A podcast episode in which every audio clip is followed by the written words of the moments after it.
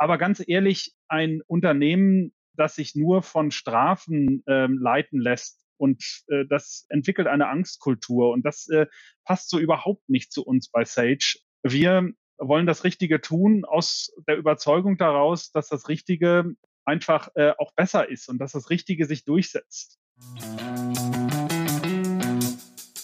Hallo und herzlich willkommen. Das ist der Podcast Führung durch Integrität. Mein Name ist Janet Vegoda. In diesem Podcast geht es darum, wie können Fach- und Führungskräfte Governance-Strukturen, Unternehmenskultur, Compliance-Regeln und das tägliche Business unter einen Hut bekommen. Und jetzt viel Spaß!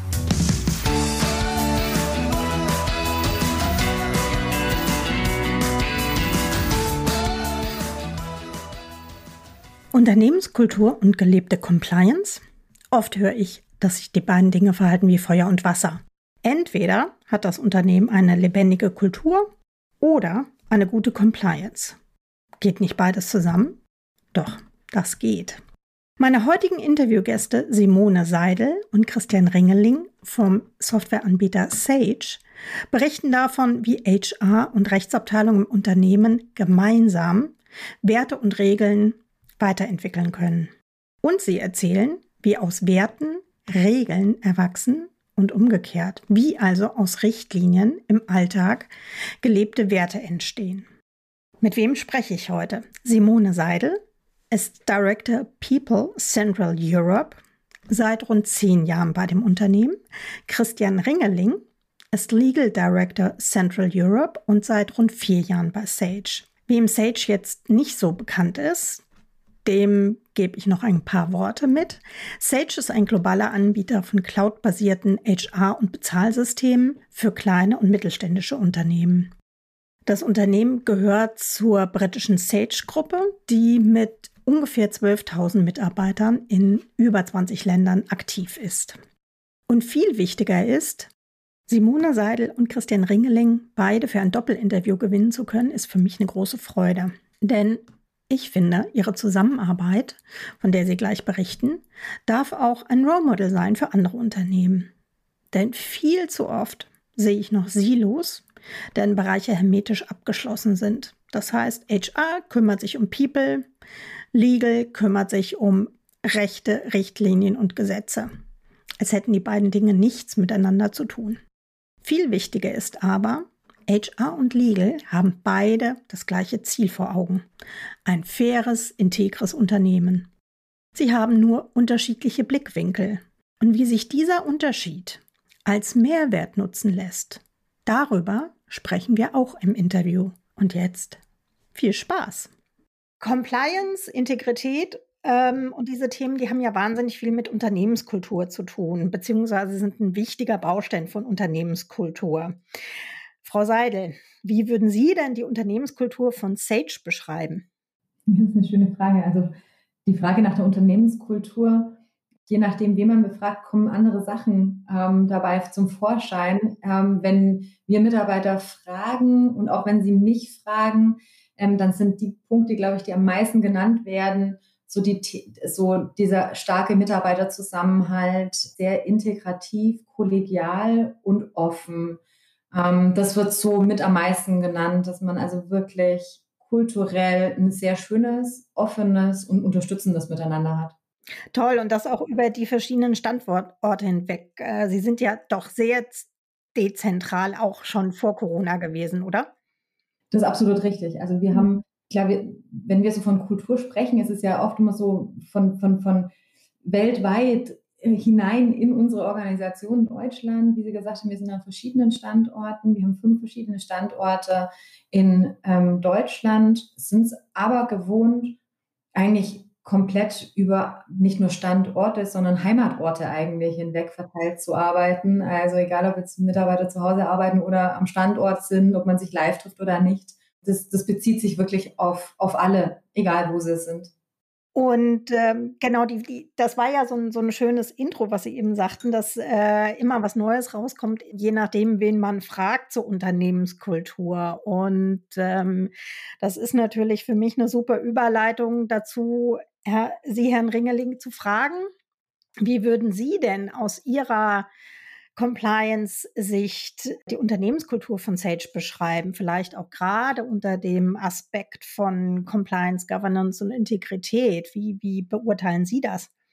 Ja, ich äh, denke, äh, dabei ist der ganz, ein ganz wichtiger Aspekt dieses ähm, Think äh, Global und Act Local. Das äh, gehört für mich da ganz stark, äh, da, stark dazu, weil viele von diesen Dingen werden tatsächlich schon vorgegeben aus unserem Headquarter, aus, aus England, werden dann aber lokal umgesetzt und das Standort regional, äh, länderspezifisch und auch standortspezifisch dann äh, individuell interpretiert. Also wenn ähm, bei bestimmten Dingen gibt es selbstverständlich äh, klare Vorgaben, äh, wie ob Sanktionen, Exportkontrollen und so weiter einzuhalten sind, dann gelten die gesetzlichen Vorgaben, die entsprechend anwendbar sind. Aber ähm, für die eher weichen Faktoren, die müssen ausgefüllt werden. Wie lebt man denn Fairness? Ähm, wie wird ähm, kollegialer Umgang gelebt? Wie wird Diversität gele äh, gelebt? Ähm, das ist eben, hängt von den Faktoren im jeweiligen Standort oder Land äh, ganz maßgeblich ab, führt deshalb auch zu, ja, nach außen hin und äh, sicherlich für alle gewisse leicht unterschiedliche Ergebnisse. Ja, das ist dann die spannende Frage, ähm, gerade mit den weichen Faktoren. Und äh, da interessiert es sicherlich nicht nur mich, sondern auch äh, viele unserer Zuhörer, wie Sie beide denn im Alltag sich über diese weichen Faktoren verständigen. Also gibt es da, ich sag mal so, ein regelmäßiges Meeting, wo Sie sagen, gut, wir gucken uns mal an, was auf Compliance-Seite jetzt quasi wieder neu geregelt werden muss? Oder wie tauschen Sie sich darüber aus, dass auf der einen Seite von HR als auch von der anderen Seite von Compliance, ich sag mal so, eine Passung und ein, eine Verbindung geschaffen wird? Ich muss gerade warten, ob, ob jetzt HR oder Compliance beginnt. Dann fängt mal HR an, genau.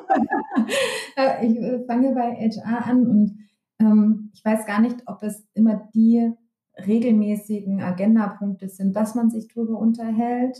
Vielmehr ist es das Kontinuierliche, ähm, dass es integrativ ist, also dass es dass dieses Thema Werte, Kultur und Compliance fast wie im Fluss miteinander ist und ähm, bei Dingen, die wir tun, also wenn wir HR-seitig beispielsweise Neues implementieren, ähm, neue Verfahren aufnehmen, was auch immer, überlegen wir immer, hat es Auswirkungen auf Compliance, um dort miteinander in Austausch zu gehen. Und ähnlich, und ähm, da würde ich dann an den Kollegen geben, ist es wahrscheinlich auch bei Compliance, dass alles, was sich dort abspielt, wir immer die Brille aufsetzen, passt es in unsere Unternehmenskultur und zu den Werten. Und somit ist es weniger ein das sind die Punkte, wo wir miteinander in Kontakt treten, sondern es ist eigentlich eher dieser Fluss, der da ähm, kontinuierlich besteht. Richtig, das äh, sehe ich ganz genauso. Also es ist äh, tatsächlich eine, ein ständig sich weiterentwickelnder Prozess. Wir sind nie angekommen und ähm, bestimmte Dinge ändern sich einfach auch ähm, beständig, nicht nur von den Gesetzen her, sondern auch ja, letztendlich von dem Umgang, was, ähm, was allgemein akzeptiert wird und was, was für aktuelle Standards es gibt und, und wie sich was ändert. Also zum Beispiel mussten vor, weiß ich nicht, wann, wann das genau war, aber irgendwann war es äh, vor 20, 25 Jahren nicht mehr zulässig, dass man Stellenausschreibungen so ausgeschrieben hat, dass man äh, explizit äh, männlich oder weiblich sucht.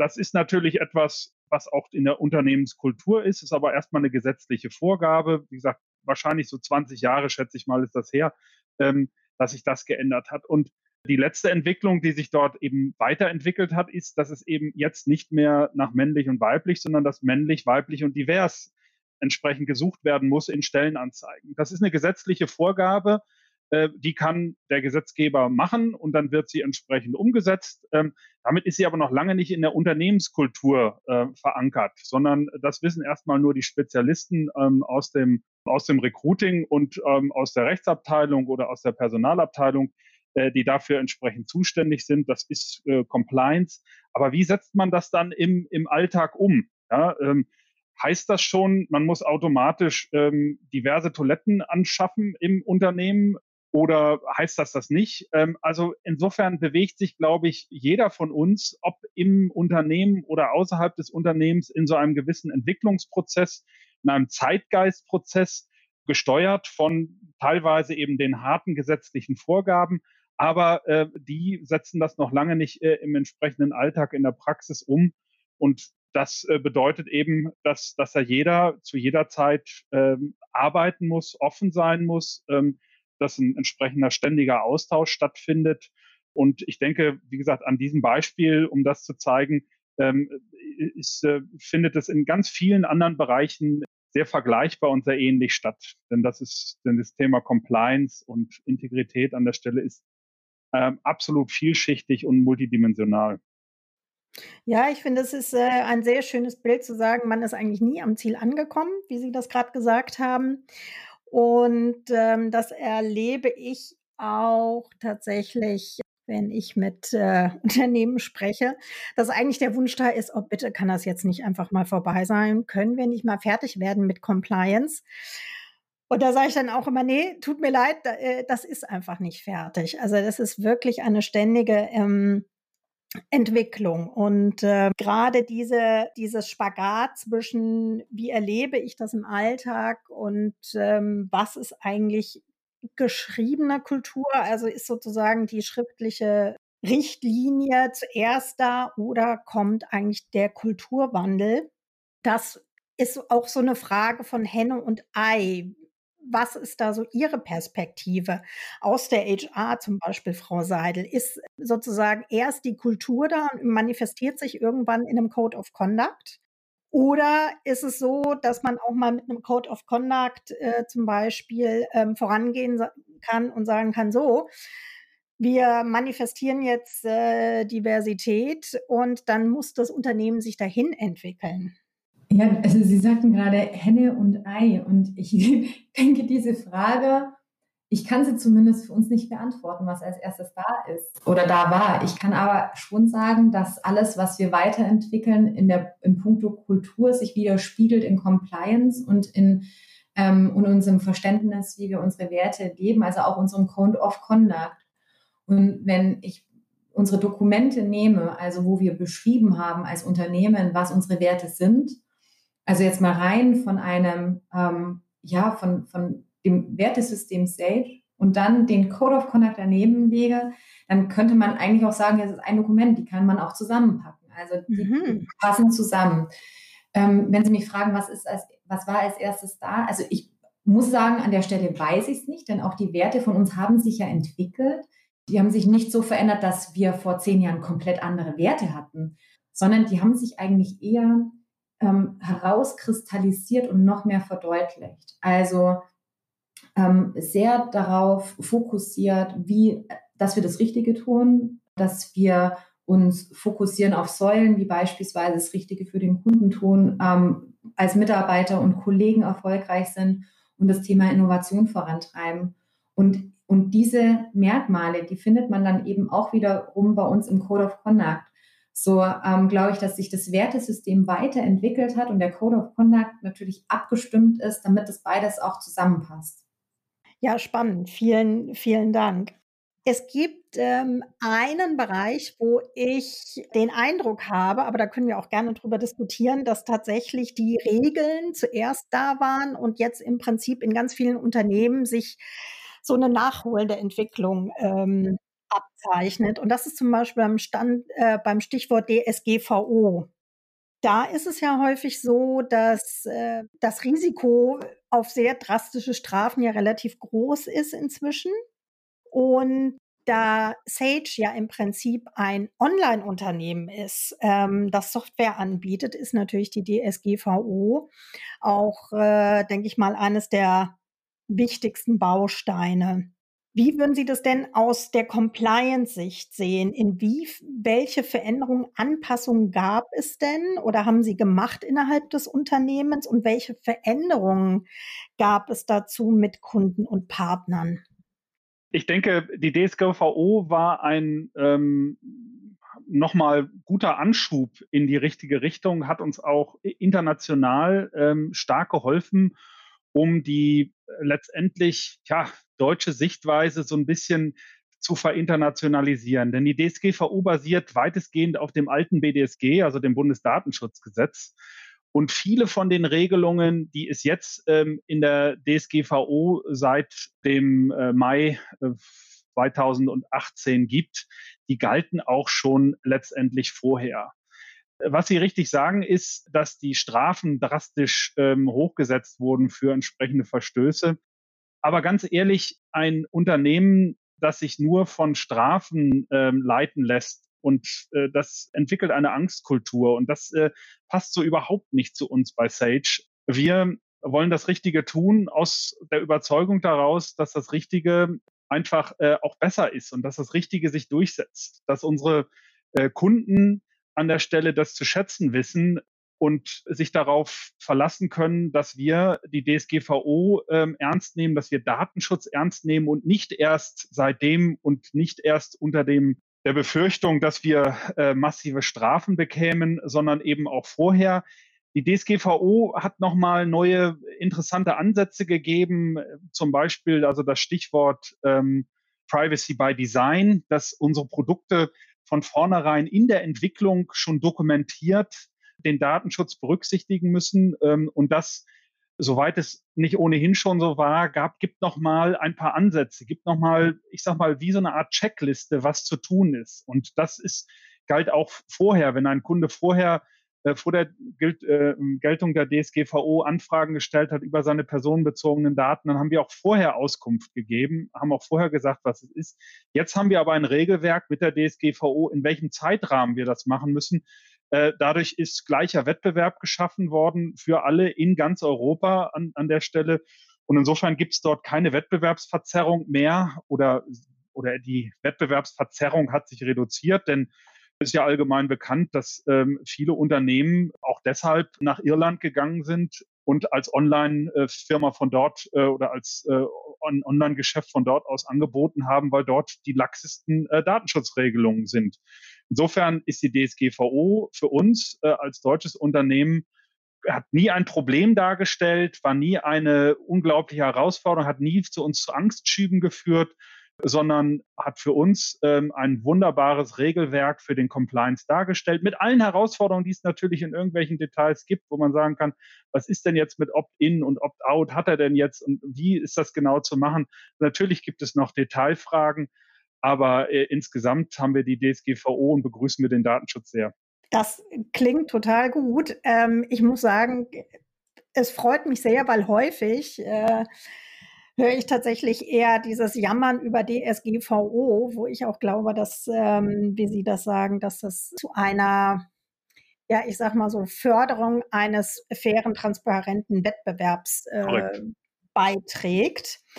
Aber ich sag mal so, wir sind ja hier unter uns. Ähm, ich kann mir gar nicht vorstellen, dass es da nicht doch interne äh, konfliktgeladene Gespräche gab, zum Beispiel mit Marketing. Also das äh, häufig war es ja eher so, dass das Marketing im Prinzip Privacy als, ich sag mal so, Geschäftsverhinderer gesehen hat. War das bei Ihnen wirklich gar nicht so? Wir verraten es ja auch nicht weiter. Nein, natürlich ist das immer ein Spannungsfeld. Also natürlich ist das immer ein Spannungsfeld. Sie sprachen es an und ich hatte es ja ganz kurz auch erwähnt, Opt-in, so als, als Stichwort äh, da an der Stelle, wen darf ich kontaktieren?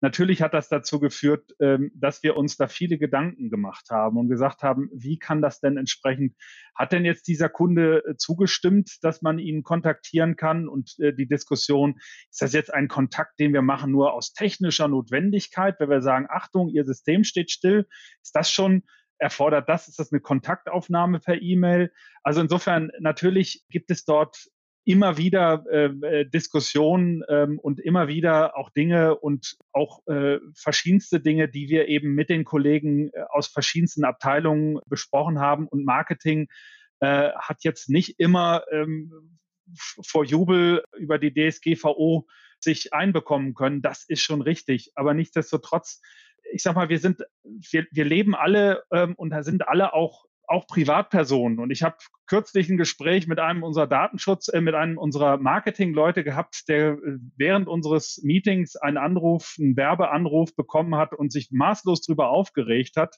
und gesagt hat, dem habe ich ja noch nie gesagt, ich siehst du, merkst du was? Also an der Stelle, wir wollen ja auch hier als, als gutes Unternehmen wahrgenommen werden und nicht als diejenigen, die unsere Kunden zu Tode genervt haben, bis sie dann irgendwann gesagt haben, na gut, dann unterschreibe ich eben den Vertrag.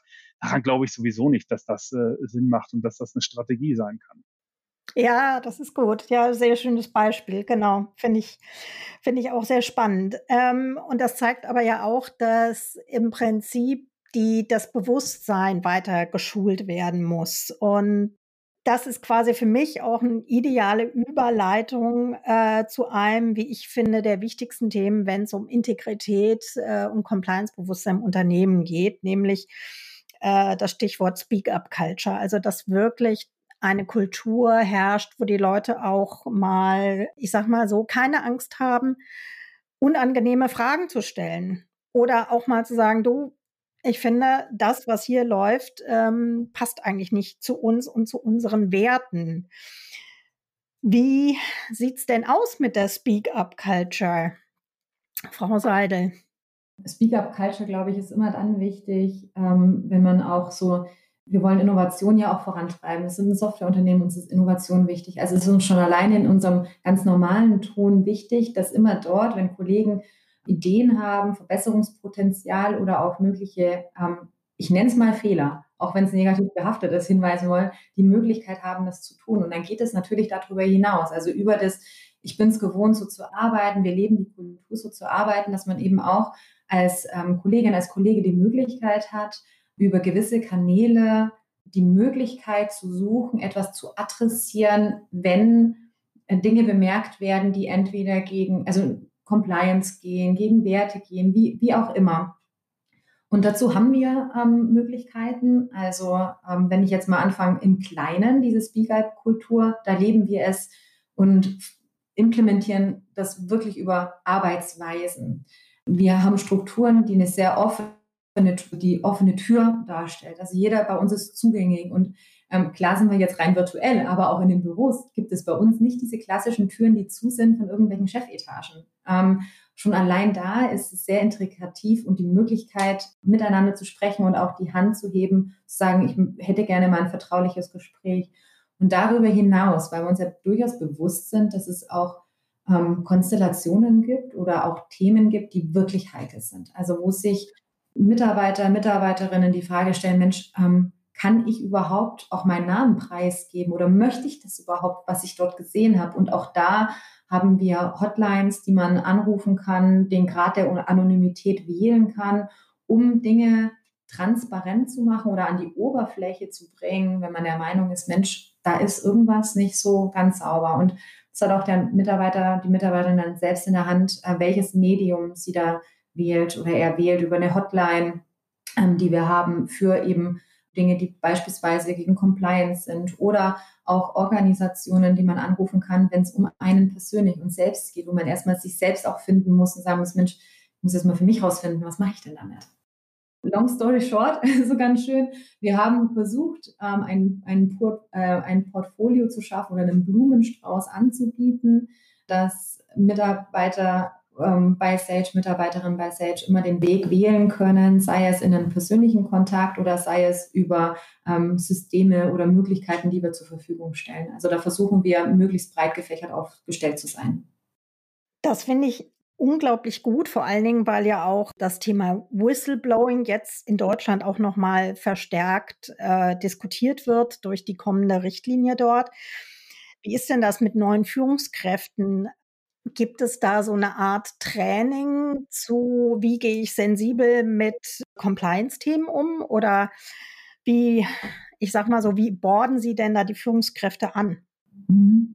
Ähm, das Thema Onboarding auf Compliance und Kultur ist was bei uns, was, was ähm, sowohl auf Führungskräfte als auch Mitarbeiterebene ganz wichtig ist.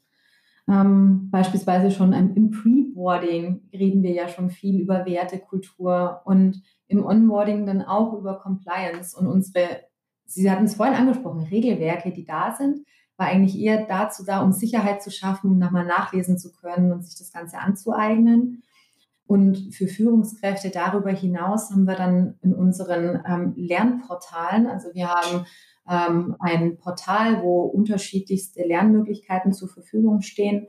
Und da gibt es, da gibt es so Bereiche oder ich sage es mal so, da werden so, so, so Bundles geschnürt zu Themen, wo unterschiedliches Material zur Verfügung steht. Und da gibt es sowohl ähm, für Führungskräfte einen eigenen Bereich zum und auch für alle Mitarbeiter. Und ähm, eins ist eben, und da beginnt schon, das ist dieses Bundle Do the Right Thing. Und dort sind alle Dokumente, Trainings, Wissenswertes drin, um eben zu lernen, wie sieht es bei SH aus. Großartig. Ja, das klingt gut. Also gerade das Thema mit dem Pre-Onboarding halte ich auch für äh, eine sehr smart und eine sehr wirkungsvolle äh, Gelegenheit. Das ist sehr gut.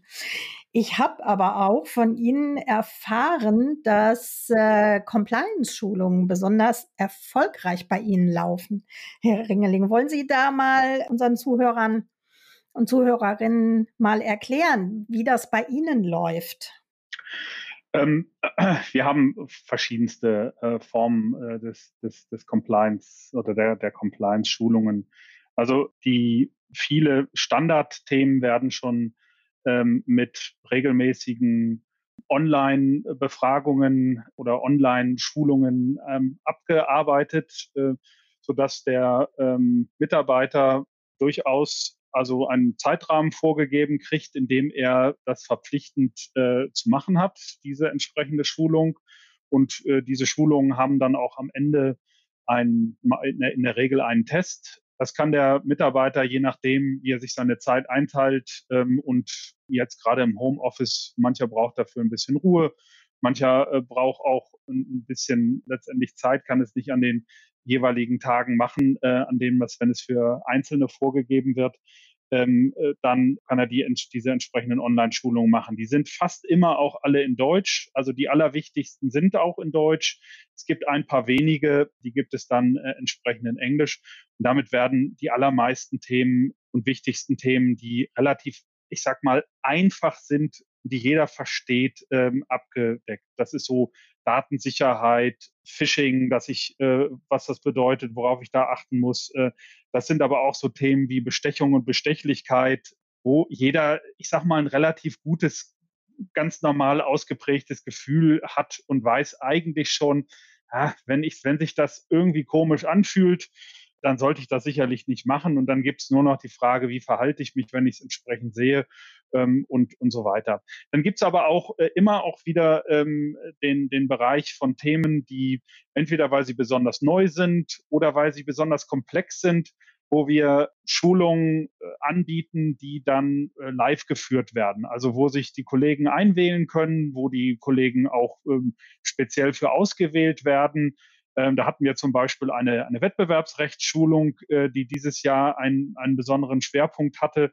Dort haben wir sechs Schulungen angeboten, geclustert nach verschiedensten Bereichen. Also die Kollegen aus dem Marketing ähm, vom Schwerpunkt, die Kollegen im Partnergeschäft und die Kollegen, die so irgendwo äh, nirgendwo letztendlich reinpassten oder die entsprechend aus anderen Bereichen kamen, um dieses etwas komplexere Thema Wettbewerbsrecht ähm, und wie verhalte ich mich in dem Bereich ähm, besser zu verstehen, auch äh, Fragen stellen zu können. Und auch, das hatte dann schon eher so einen Workshop-Charakter. Und ähm, nach meinem Gefühl kommen die Sachen eigentlich immer relativ gut an. Das merke ich vor allen Dingen daran, wenn Kollegen, die es nur einmal machen müssen, dann in zwei oder drei Terminen äh, entsprechend erscheinen, um äh, nochmal ein paar genauere Fragen zu stellen, um dann auch zu sehen und, und sehr engagiert mitarbeiten. Wow, das klingt ja wirklich, als würden Sie das äh, richtig, richtig gut machen. Das könnte ja auch ein positives Benchmark sein. Also das äh, höre ich tatsächlich nicht oft, dass äh, sich Mitarbeiterinnen oder Führungskräfte mehrmals zur gleichen Schulung anmelden, um dann da nochmal Fragen zu stellen. Da kann ich nur sagen, Gratulation. Ja, ich würde gerne jetzt mal den Blick ein Stück weit in die Zukunft werfen. Wir hatten ja in den letzten Jahren bei den Unternehmen das Thema Purpose, Haltung und Werte. Das war ja, ich sag mal so, doch ein sehr großer Trend. Und ähm, gerade wenn es um Arbeitnehmer, Attraktivität, Employer Branding geht, sind jetzt natürlich verstärkt auch die Themen Diversität und Nachhaltigkeit in der Diskussion was ja auch per se gut ist. Die Frage, die sich mir stellt, und da würde ich gerne mit Ihnen auch in so einen Austausch gehen. Inwieweit wird uns denn eigentlich das Thema Integrität in den nächsten Jahren begleiten? Also ist eigentlich Integrität im Sinne von als Überbegriff für Compliance und Governance ist Integrität eigentlich etwas, was uns in Zukunft noch stärker ähm, begegnen wird? Oder ist das eher so, dass wahrscheinlich Nachhaltigkeit als Trend bleiben wird, aber Integrität möglicherweise weniger wichtig wird, sage ich mal so. Wie, wie schätzen Sie das ein von der HR-Seite und ähm, wie sehen Sie das von der Compliance-Seite? Das könnten ja auch zwei unterschiedliche Blickwinkel sein. Ähm, ich kann gerne mal so ein bisschen starten, wie ich das aus HR-Sicht sehe. Sie fragen danach, ob äh, das Thema so auch Governance so als, als Überbegriff von der Wertigkeit vielleicht, vielleicht zunimmt, ob der Trend vielleicht nochmal verstärkt wird oder weitergeht. Und ich stelle mir die Frage, ob das nicht, weil Sie den, das, das Wort Überbegriff genannt hatten, ob das nicht sowieso schon der Überbegriff ist und die Verzahnung von Sinn, warum ich was mache, Werte, die in der Gesellschaft eine Rolle spielen, Diversität und Nachhaltigkeit. Denn wenn es ja darum geht, auch ähm, sich an Compliance-Dinge zu halten, beispielsweise auch Datenschutz immer wieder so auf den Prüfstand zu stellen, also wenn ich das jetzt als eines der Beispiele mit rausnehme, die wir vorher, dann ist es doch ein Beispiel, wenn wir uns über das Warum unterhalten. Also warum ist Compliance so wichtig? Es ist so wichtig, weil das Miteinander so wichtig ist, damit wir eine Basis haben, um das Richtige zu tun für uns, für den Kunden, fürs Unternehmen. Also wir sind beim Purpose. Ähm, und der war vorher schon wichtig und der ist meines Erachtens auch weiter wichtig und fast so diese Sinnhaftigkeit und Sinnstiftende in dem, was ein Unternehmen tut und was der einzelne Mitarbeiterin, die Mitarbeiter in ihrer Rolle tut und auch sucht. Das ist, ich glaube, das, das spielt immer wieder und immer noch mehr, ähm, ne, also eine große Rolle. Und auch das Thema Diversity, Diversität also die Vielfalt nicht nur von Gedanken, sondern auch Kultur, Weltanschauung, äh, unterschiedliche Geschlechter im Unternehmen. Das Ganze ist ja Teil auch von Compliance und der Regelwerke. Also glaube ich, ja, ähm, um Ihre Frage zu beantworten, ich glaube, es wird immer wichtiger. Und warum? Weil es eigentlich alles das nochmal auch zusammenpackt, was ohnehin schon als Trend der vergangenen Jahre sich einfach immer noch mehr aufgebündelt hat. Ja, sehr schön. Vielen Dank. Herr Ringeling, wie sehen Sie das? Ist Compliance, Governance und Integrität eigentlich das kommende Thema? Ich denke, es ist sicherlich immer wichtiger geworden äh, in den vergangenen äh, Jahren, äh, das Thema Compliance aus verschiedensten Bereichen und Integrität und ähm, spiegelt einfach auch eine modernere Form der Arbeit ganz normal wider.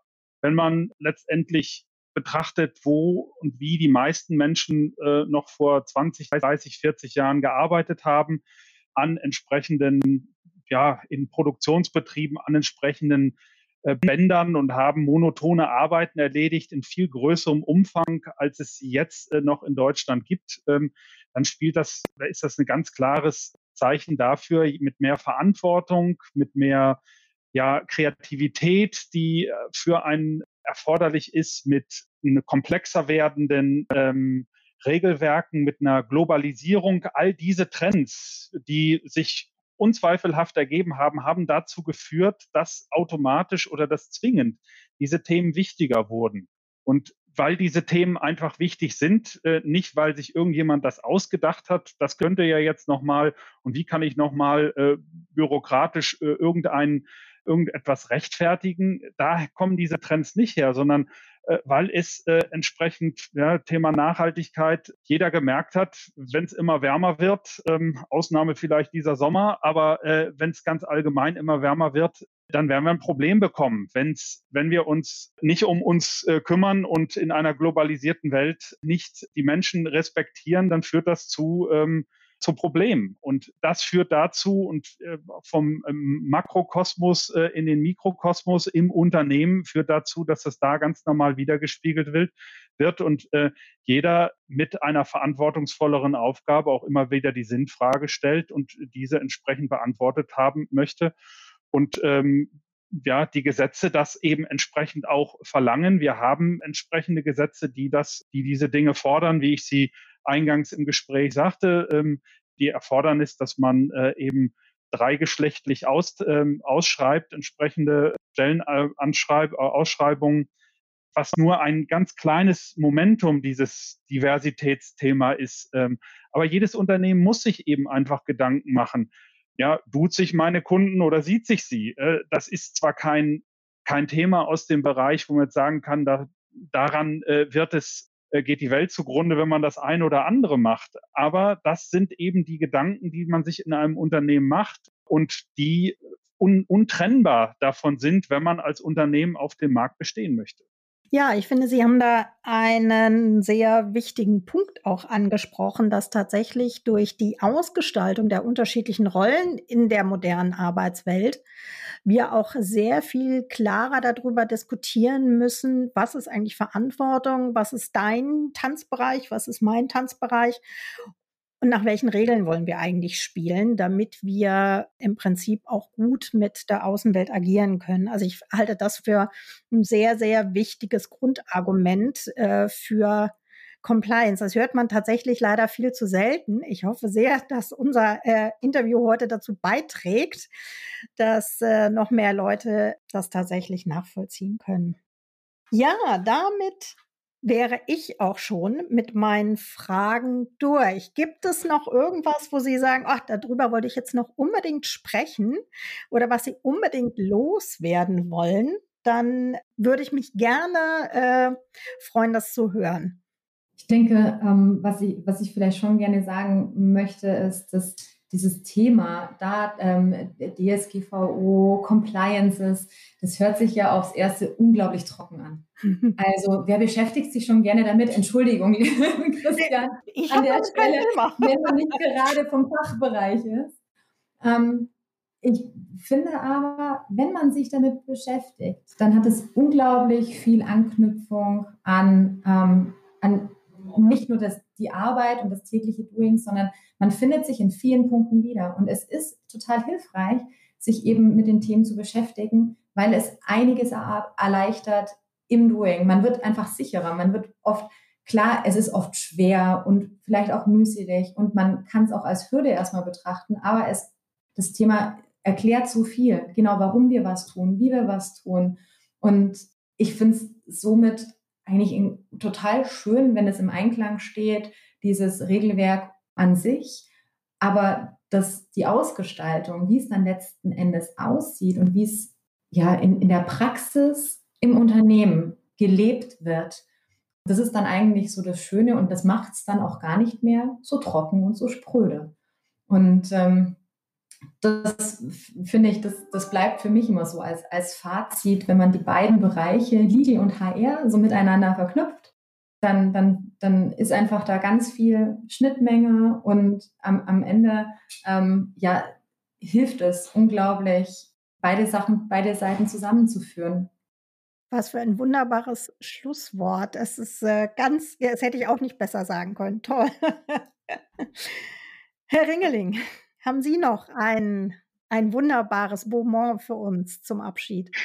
Ja, ich, ich kann mich der Sache nur anschließen. Also ich denke äh, einfach, es ist wichtig so, man muss sich mit den Dingen beschäftigen. Und wenn man sich damit beschäftigt hat, dann verliert man auch die Angst. Eben diese Themen, wenn man sich nur äh, damit beschäftigt, weil man Angst hat davor, vor irgendwelchen Strafen, dann ist das schon die falsche Motivation, sondern sich mit den Dingen beschäftigen, weil man den Zweck und den Sinn darin erkennt, weil man sagt, diese oder jene Sache äh, macht entsprechend Sinn. Und man wird immer wieder einzelne Punkte finden, wo man sagt, ja, diese, dieser Code of Conduct, äh, der macht überhaupt keinen Sinn, das ist totaler Blödsinn. Guck mal, an dieser Stelle steht drin, dass wir unsere Partner zwingen, ähm, dass sie keine Minderjährigen unter Tage beschäftigen dürfen Das macht überhaupt keinen Sinn für uns als Unternehmen in der Softwareindustrie. Und natürlich hat man in dieser einzelnen Perspektive erstmal recht, dass das für uns kein so wichtiges Thema ist, unter Tage Beschäftigung von Minderjährigen. Aber es ist natürlich an der Stelle als globales, als, als globales Regelwerk zu verstehen. Und als globales Regelwerk, wir sind ein global agierendes Unternehmen. Und wenn man eben mal den Fokus und es schafft, über den eigenen Horizont entsprechend über die eigene Scholle ein ganz kleines bisschen äh, hinauszuheben, dann sieht man, dass es eben Länder gibt und dass wir auch als weltweites Unternehmen agieren und, und arbeiten in, in Ländern, wo das durchaus ein Problem sein kann. Jetzt vielleicht nicht in der Softwareindustrie, aber ähm, das gilt für unsere Partner und unsere Lieferanten gleichermaßen, dass wir eben äh, sagen, nicht nur unter Tage von Minderjährigen, sondern auch, dass Gewerkschaften ähm, akzeptiert werden müssen, dass äh, es einen diskriminierungsfreien äh, Hintergrund gibt. Das alles gehört natürlich zusammen und muss so betrachtet werden. Und wenn man nachhaltig als Unternehmen am Markt wahrgenommen werden will und äh, eben sich nicht vorwerfen lassen muss, dass man auf Kosten von, ja, irgendwo von Benachteiligten, dass man sich da bereichert, sondern dass man einen sinnvollen Zweck haben will, dass wir mit unseren Produkten unseren Kunden helfen wollen, noch besser zu werden. Da kann man muss man die, die Perspektive einfach auch manchmal ein, größchen, ein bisschen größer betrachten und muss dabei sehen, dass es vielleicht einzelne Aspekte gibt, die man jetzt im Einzelfall äh, nicht sinnvoll hält oder die im Einzelfall entsprechend ärgern, aber das große Ganze sollte man nicht aus dem Auge verlieren und das gehört entsprechend dazu. Und um das große Ganze zu verstehen, braucht man natürlich entsprechend Wissen und manche äh, haben eben dieses Wissen nicht. Aber deshalb von vornherein zu sagen, äh, das ist alles Blödsinn, hilft einem bestimmt nicht weiter. Genau, genau. Blödsinn hilft niemandem weiter und äh, Unternehmen schon mal gar nicht. Ja, vielen Dank für diese wunderbare Zusammenfassung. Damit wären wir auch schon durch mit unserem Podcast-Interview. Hat auch gar nicht wehgetan, oder? Nee, hat gar nicht wehgetan. Super, ne? Großartig. Wenn Sie jetzt auf die Idee kommen und gerne ihre Silos intern aufbrechen wollen, oder zumindest mal darüber sprechen wollen, was man dafür tun kann, um vielleicht die eine oder andere Tür im Silo einzureißen, dann setzen Sie sich gerne mit mir in Verbindung. Ich freue mich darauf, mit Ihnen verschiedene Optionen zu diskutieren. Melden Sie sich gern per E-Mail oder über meine Website vigoda.de. Ich freue mich.